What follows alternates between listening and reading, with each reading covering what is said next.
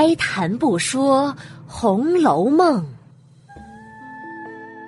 读尽诗书也枉然。我是一米，一米讲红楼，现在开讲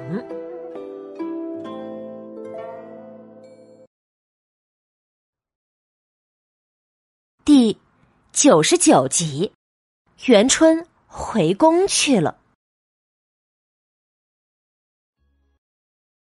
在本集开讲之前，我们先来回顾一下大观园作诗题匾这个桥段。实际上，它是被分两段来写的。第一段写的是贾政带人来拟题的，这次的冠军是贾宝玉。第二段就是元妃让大家来提的，这次的冠军应该就是林黛玉了。这两段呢，实际上是曹公的一个大对比。通过对比，我们可以看到宝玉的才情超过了那些老爷门客们，而黛玉的才情呢，又超过了宝玉。这个对比关系存在着一个鄙视链，体现了曹公重女轻男的思想。也许曹公才是女子能顶半边天，离了女子没吃穿思想的启蒙者吧。好了，言归正传喽。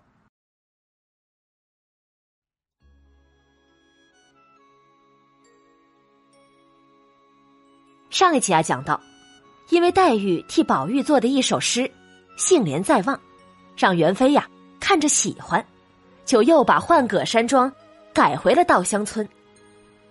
大石头见了，心想：“哎，还是黛玉真心愿意帮助宝玉呀。”他才想罢呀，元妃又发话了：“探春妹妹，你把这十一首诗。”用彩纸誊录在一起，拿给外面去看看。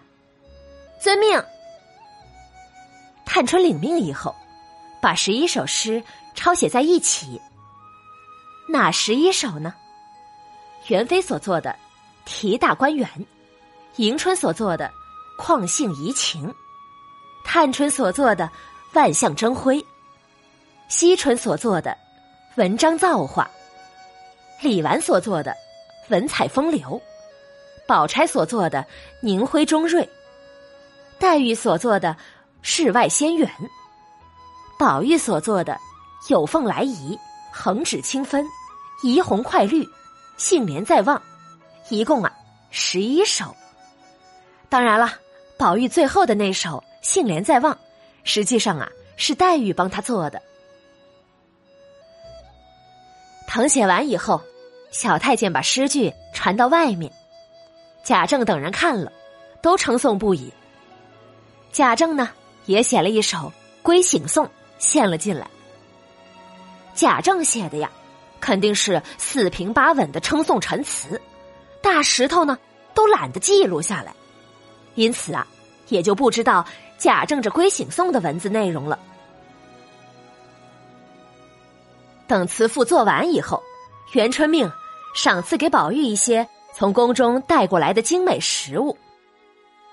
突然又瞥见李纨所做的诗，于是啊，也把贾兰叫了进来，吩咐道：“兰儿啊，你现在虽然年纪还小，但也要好好读书，向你宝叔叔多学习。你看，今晚你宝叔叔做的诗多好啊！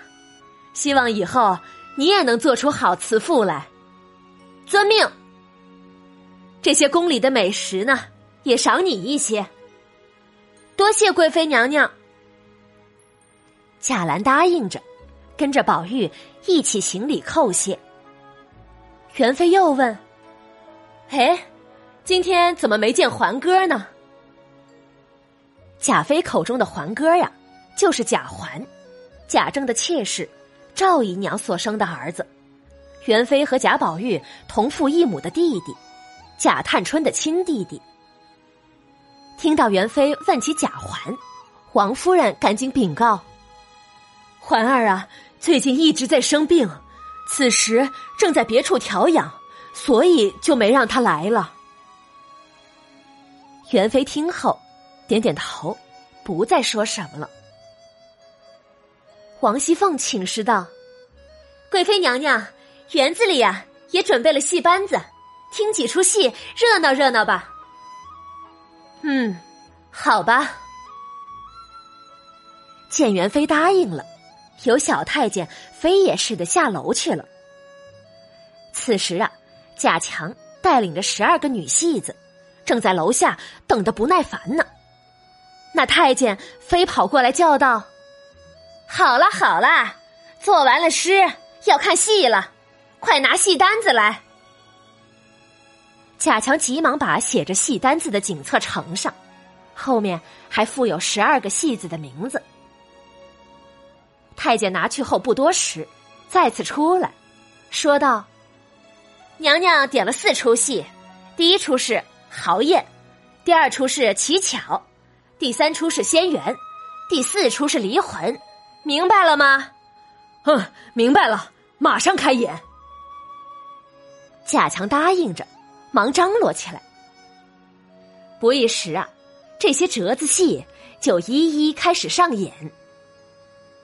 虽然是舞台上的装扮之戏，但是演的呀，却是情真真、意切切，唱的是抑扬转合，声音激荡，舞的曼妙婆娑。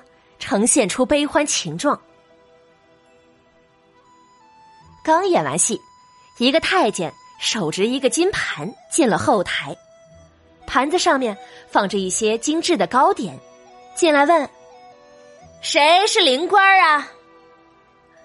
贾强便知这是皇妃赐给灵官的东西，喜得忙上前接了，命灵官叩头谢恩。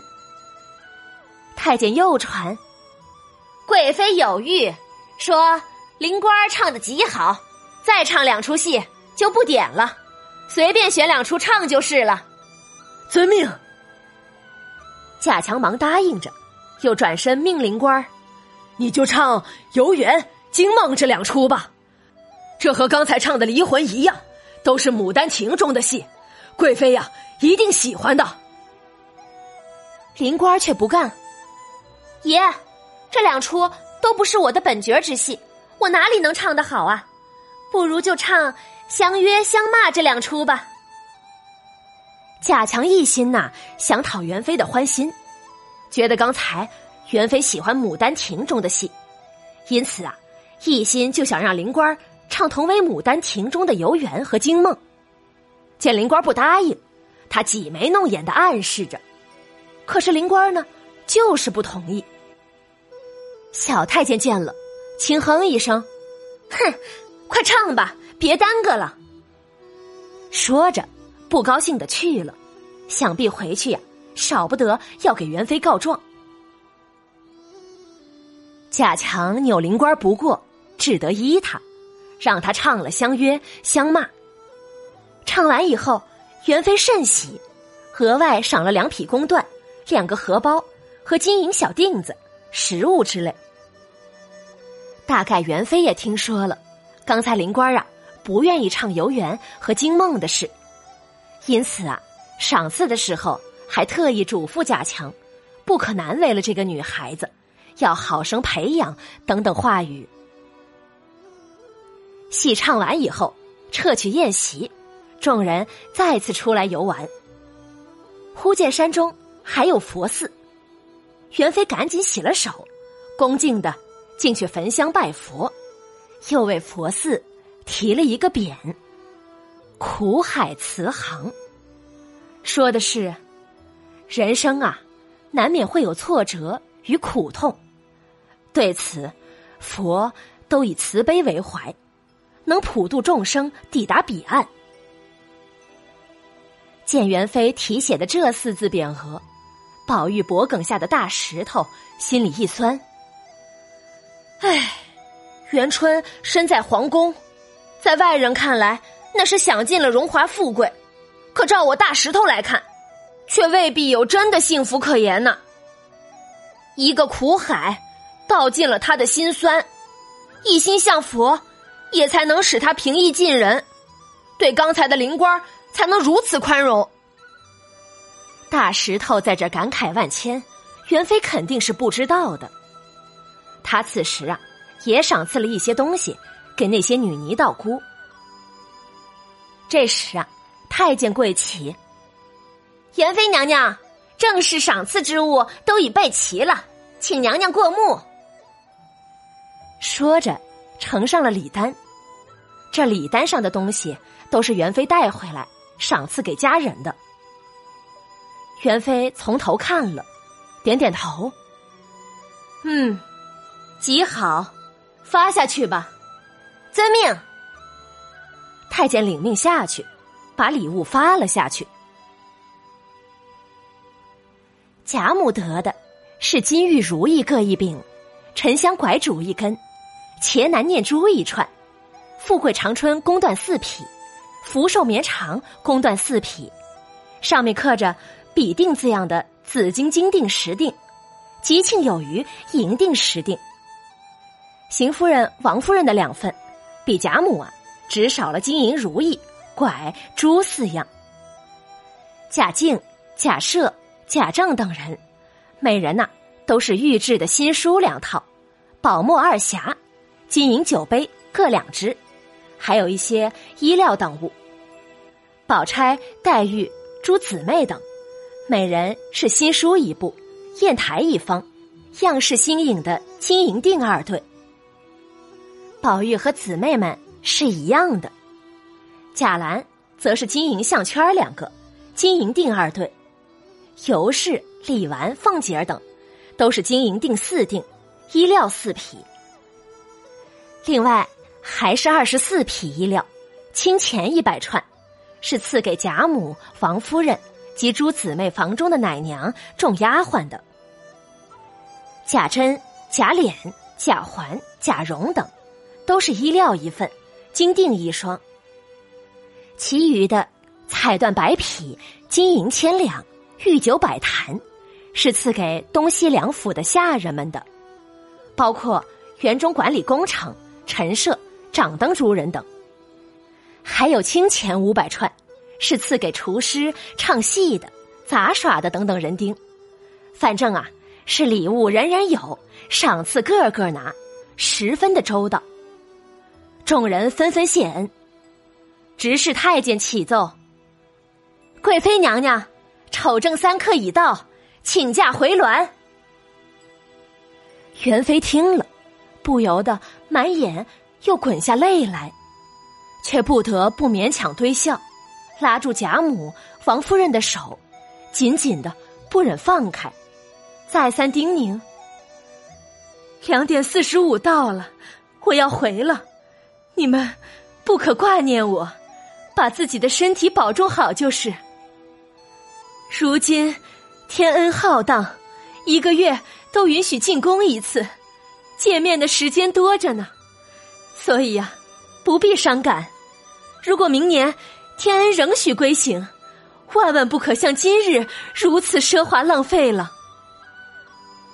贾母等人也都哽咽难言。元妃虽不忍离去，怎奈皇家规范，违反不得，最后只得狠狠心上鱼轿去了。